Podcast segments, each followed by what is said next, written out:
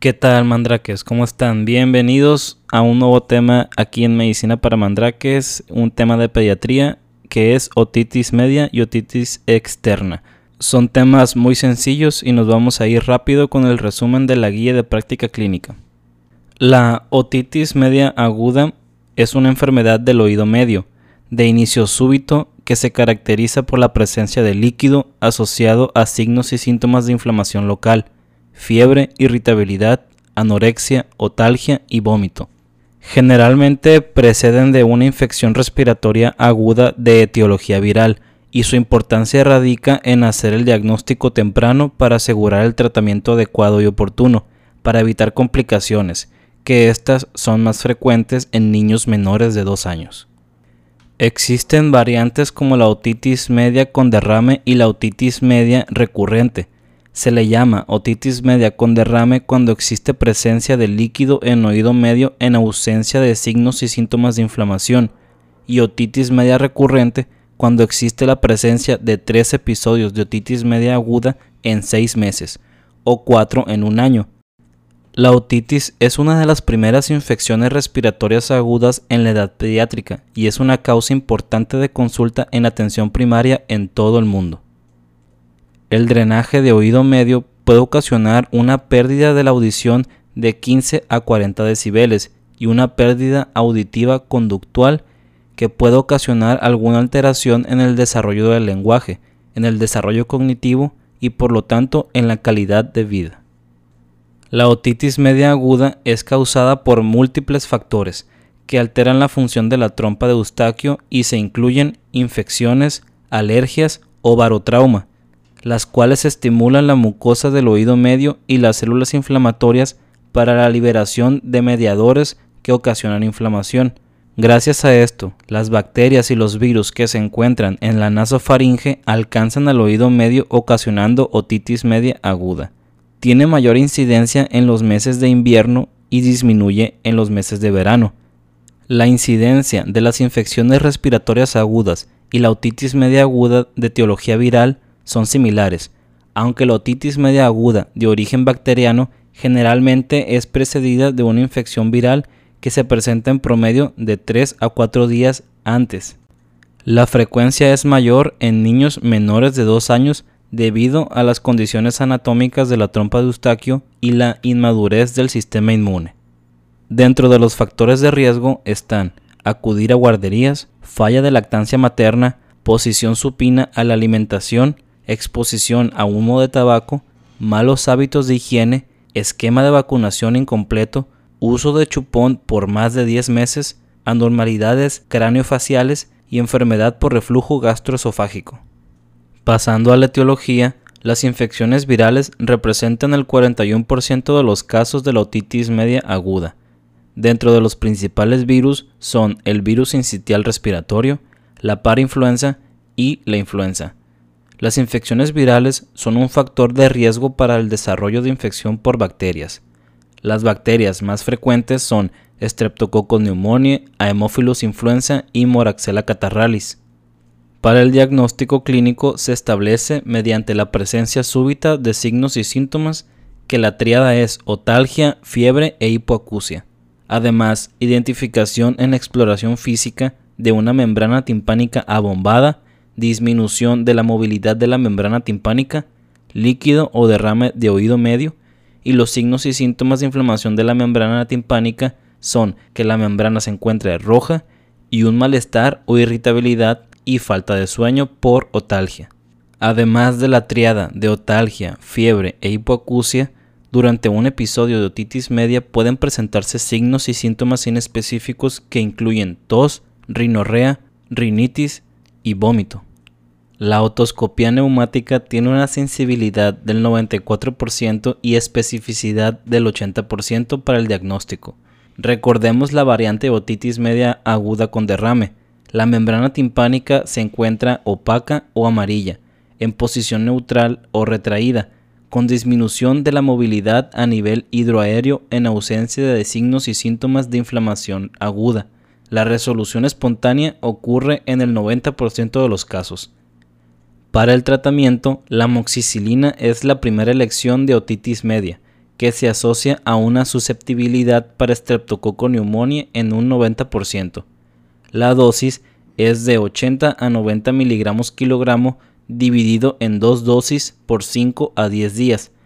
Si existe resistencia o sospecha de un agente productor de beta-lactamasas, se agrega amoxicilina con ácido clavulónico 90 miligramos 6.4 miligramos kilogramo al día dividido en dos dosis por 10 días. En pacientes alérgicos a penicilinas se debe sustituir por clindamicina. Se pueden administrar paracetamol o ibuprofeno para el manejo del dolor y la fiebre. No se recomiendan los antihistamínicos, los anticongestivos, los mucolíticos y las gotas óticas por falta de utilidad. Las complicaciones de una otitis media aguda son mastoiditis, parálisis facial, absceso subperióstico, absceso de Besot y laberintitis. La mastoiditis es un proceso inflamatorio infeccioso de las celdillas y paredes óseas de la mastoides, asociado a lesiones destructivas de dicho hueso. La clínica más frecuente es fiebre, otalgia, edema eritema retroauricular y desplazamiento del pabellón auricular en el 98% de los pacientes. Otros signos como otorrea y fluctuación del área retroauricular son menos frecuentes. En los casos con un cuadro clínico más avanzado puede extenderse a petrocitis. La petrocitis refiere síntomas clásicos que incluyen dolor facial, otitis media y parálisis del nervio abducens. Esta es la triada llamada síndrome de Gradénigo. El agente causal más frecuente de la petrocitis es la pseudomona aeruginosa. Se requiere de tomografía para el diagnóstico de la mastoiditis y de la petrocitis y el tratamiento es el drenaje quirúrgico. La parálisis facial tiene una incidencia estimada del 0.004%, pero esta complicación es más frecuente en adultos, Así que lo único que vamos a decir aquí es que el tratamiento puede darse con miringotomía, con o sin inserción de tubos de ventilación con manejo antibiótico de la otitis. El absceso de Besolt consiste en un absceso originado como complicación de una mastoiditis formando una colección purulenta que se extiende hasta el músculo esternocleidomastoideo y digástrico o las láminas de la fascia cervical profunda. El paciente refiere restricción de la movilización cervical, que también puede ser tortícolis, aumento del volumen cervical, dolor cervical, fiebre, otalgia, otorrea e hipoacusia. El absceso subperióstico se produce por la extensión del proceso inflamatorio de la mastoides a través de la sutura tímpano-mastoidea. Se presenta como otalgia, otorrea, hipoacusia, fiebre, irritabilidad, membrana timpánica íntegra, perforada o abombada y aumento del volumen retroauricular acompañado de dolor a la palpación. Los estudios utilizados en el absceso de Besolt y el absceso subperióstico son la tomografía y el tratamiento son antibióticos de amplio espectro y drenaje quirúrgico. Además, se recomienda realizar mastoidectomía en todos los pacientes con absceso subperióstico. La laberintitis es el proceso inflamatorio del laberinto del oído interno, que puede ser producido por el paso de microorganismos o toxinas en caso de otitis media. Tiene una incidencia del 3.8%. El estudio que se puede realizar es una tomografía y el tratamiento son antibióticos de amplio espectro basados en un cultivo y antibiograma junto con el manejo para disminuir el vértigo y las náuseas, benzodiazepinas y antieméticos. Además, se puede llevar a cabo miringotomía con drenaje de secreción, así como colocación de tubo de ventilación. Ya para terminar con el tema del día de hoy, vamos a hablar de la otitis externa, que también es llamada oído de nadador. Es una inflamación con exudado en el conducto auditivo externo, en presencia de otros trastornos como otitis media o mastoiditis. El agente causal más frecuente es la pseudomona aeruginosa. En pacientes con tubos de timpanoplastía también pueden encontrarse Staphylococcus Streptococcus pneumoniae, Moraxella catarrhalis, Proteus, Klebsiella y ocasionalmente anaeróbicos. La clínica es dolor, sensibilidad y descarga auricular. La inspección del canal auditivo suele revelar edema y eritema.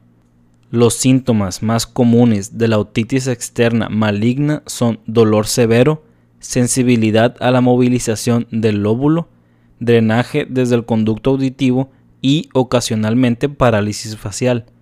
A la exploración se puede encontrar tejido de granulación.